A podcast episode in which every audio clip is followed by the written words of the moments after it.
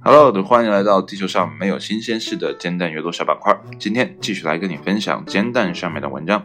今天这篇文章是一支 New Atlas 由译者 Lock 基于创作分析 B 杠 C 发布的。这篇文章发表于二零一九年的十二月二十五号的上午十一点。文章的标题叫做“智能手套被设计用来让宇航员控制无人机”。这可能呢是一个非常前端的啊设计，不知道呢未来这样的设计会不会到我们的寻常百姓的手里呢？那么闲话少叙，一起来看一下今天的正文是怎么说的。虽然目前先进的无人机或其他机器人设备肯定能帮助宇航员们探索其他行星，但是戴着宇航服的手套使用这些设备的遥控装置呢，将是一个巨大的挑战。考虑到这一点，宇航员智能手套传感器诞生了。传统宇航服的手套呢，不仅相对笨重，而且还会对其中的手指有压力，这使得宇航员穿上宇航服，手指呢的移动变得非常困难。因此，宇航员穿上宇航服后呢，并不方便使用双手来操作无人机遥控装置的操纵杆。而由挪威初创公司 Intention 设计的智能宇航员手套呢，使用了集成传感器，可以探测到非常微妙的手部以及手指的运动，然后这些信号呢被转换成不同类型的指令信号，通过无线网络传输到宇航服中的移动设备上，再由这些移动设备实时传输给无人机或其他机器人设备。来自美国国家航空航天管理局艾姆斯研究中心的科学家们最近对这项技术产生了兴趣，并于今年夏天在北极类似火星的德文岛进行了实验。这次测试呢，是美国国家航空航天管理局霍顿火星计划的一部分。在这次测试当中呢，穿着全套宇航服的手套呢，使用者成功的远程操控了传感啊传统的螺旋桨驱动的四轴飞行器。其实说白了就是无人机嘛啊，这个好拗口这个名字。我发现这个文章大部分的呃这个断句呢都非常非常的长啊，念起来非常的不爽。我们继续哈。不过呢，在像火星这样大气层比较。啊，稀薄的行星上呢，宇航员们使用的无人机呢，可能需要推进器来驱动，那么其难度呢，呃，可能更加高了。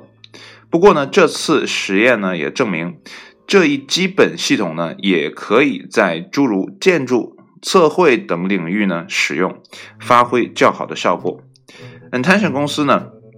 的员工呢，都是来自挪威科技大学的学生。那他们的专业领域呢，包括工业经济学啊，这个控制论，那么机器人学和工业设计，这都是很高大上的行业哈。而与美国国家航空航天管理局呢，一道开发宇航员智能手套的合作伙伴呢，还包括火星研究所、SETI 研究所和科林斯航空航天公司。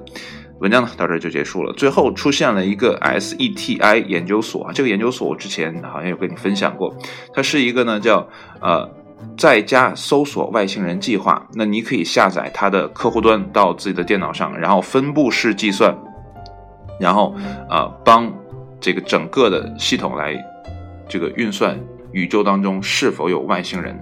它就是分布式计算，我觉得这个非常非常的厉害，而且呢，这个软件啊，可以在你闲时调用你更多的啊电脑资源，然后啊通过呃上百万人、上千万人的连接之后呢，打造一个超级大型的啊计算力的啊电脑啊，那这个电脑其实是无形的啊，也可能这是最早的啊类似于啊比特币的那种分布式记账的这个逻辑，就大家呢。啊，都用你的算力去算一部分啊，然后呢给到啊这个主机，然后主机呢，然后把这个内容分发到各个啊分站里，然后最后呢汇总出一个啊强大的算力，然后探测宇宙中是否有外星人。那么除了啊探索外星人的啊这样的计划之外呢，它还有其他的啊一些破解未解之谜的啊，都需要大量算力的，可能呃一个呃电脑啊或者说一个。那叫叫什么？就是啊什么深蓝呐这种啊智型智能型的啊这个计算这个。这个叫什么来着啊？说不上来了啊，反正就是大型的那种计算机站可能都没有办法完成的。那通过这种分布式计算呢，可能会有更高的算力啊。那最后说的可能有些乱，你可能听不太懂，没关系，那这是我脑子啊不太清醒啊。所以呢，你可以搜一下 SETI 啊，或许呢你可以下一个。终端到你的手机上，或是到你的电脑上啊，尤其呢，公司电脑我觉得相对来说会不错。如果你是个文案处理的话呢，你兴许可以下一个到电脑上啊，用你的闲时算力呢来帮助我们探索未知的世界。那文章呢，呃，留言呢也不是很多，那这里面也没有什么啊，我觉得比较啊有趣的，所以呢就不读了。那我们就一起来看一下哈，今天的啊整个。其他的我没有读的文章都有哪些？那么第一个呢是书单啊，这个书单呢本来应该是啊很有知识性的，不过这个书单好像没有哈。标题呢叫做《美国近十年最畅销的十本书》啊。副标题叫少儿不宜，我刚才点开看了一下哈，有五十度灰，而且呢是排在了第一位。那你就想一想，这个书单都会有些什么书呢？如果你感兴趣，自己来读一下。那么下一篇文章是童年与狗狗相处可以预防精神分裂症啊，这可能是狗狗的一个妙用哈。副标题呢，狗狗不仅让你呢心情愉悦，还能呢帮助你预防疾病。所以呢，不知道你听完这篇文章之后呢，是否会买一只狗狗放在家里？那么接下来一篇呢，掀起巴西蓝色食品狂潮的水果啊，这个名字呢我都不会念啊，我就不念了。那副标题呢叫做啊蓝面包、蓝牛奶、蓝布丁啊，这到底是个什么水果？难道是蓝莓吗？那我们继续，那接下来呢是如果让孩子自己决定几点到校。这是一个假设。那副标题呢？德国一所高中为高年级学生引入灵活的课程安排。有的时候让学生或者说让小朋友呢有一些自我的掌控感，或者说有一种选择感的话，我相信他们在自己的生活当中呢可以啊扮演更多的角色，而不只是一个孩子啊。所以有的时候放权给他们，他们或许会给我们带来一些啊我们想象不到的东西啊。那么接下来的文章呢叫做。最著名反驳疫苗组织百分之四十的捐款来自同一保健品商人！我的天啊！副标题呢叫做“主营代替疗法和据说可以取代疫苗的维生素”，可可见这是利益相关啊！之前我有听过相关的文章，就是说国外有很多人是啊反对疫苗的啊，就是不要给自己的孩子打疫苗啊，这样的话呢可能会造成什么痴呆呀啊什么呃就是脑子不好使啊，所以呢很多人就拒绝打疫苗的啊。但是现在这篇文章出了，可能这后面牵扯了更多的利益主体啊，那这样。有利益在里面，相信未来这个事情，嗯，很难办。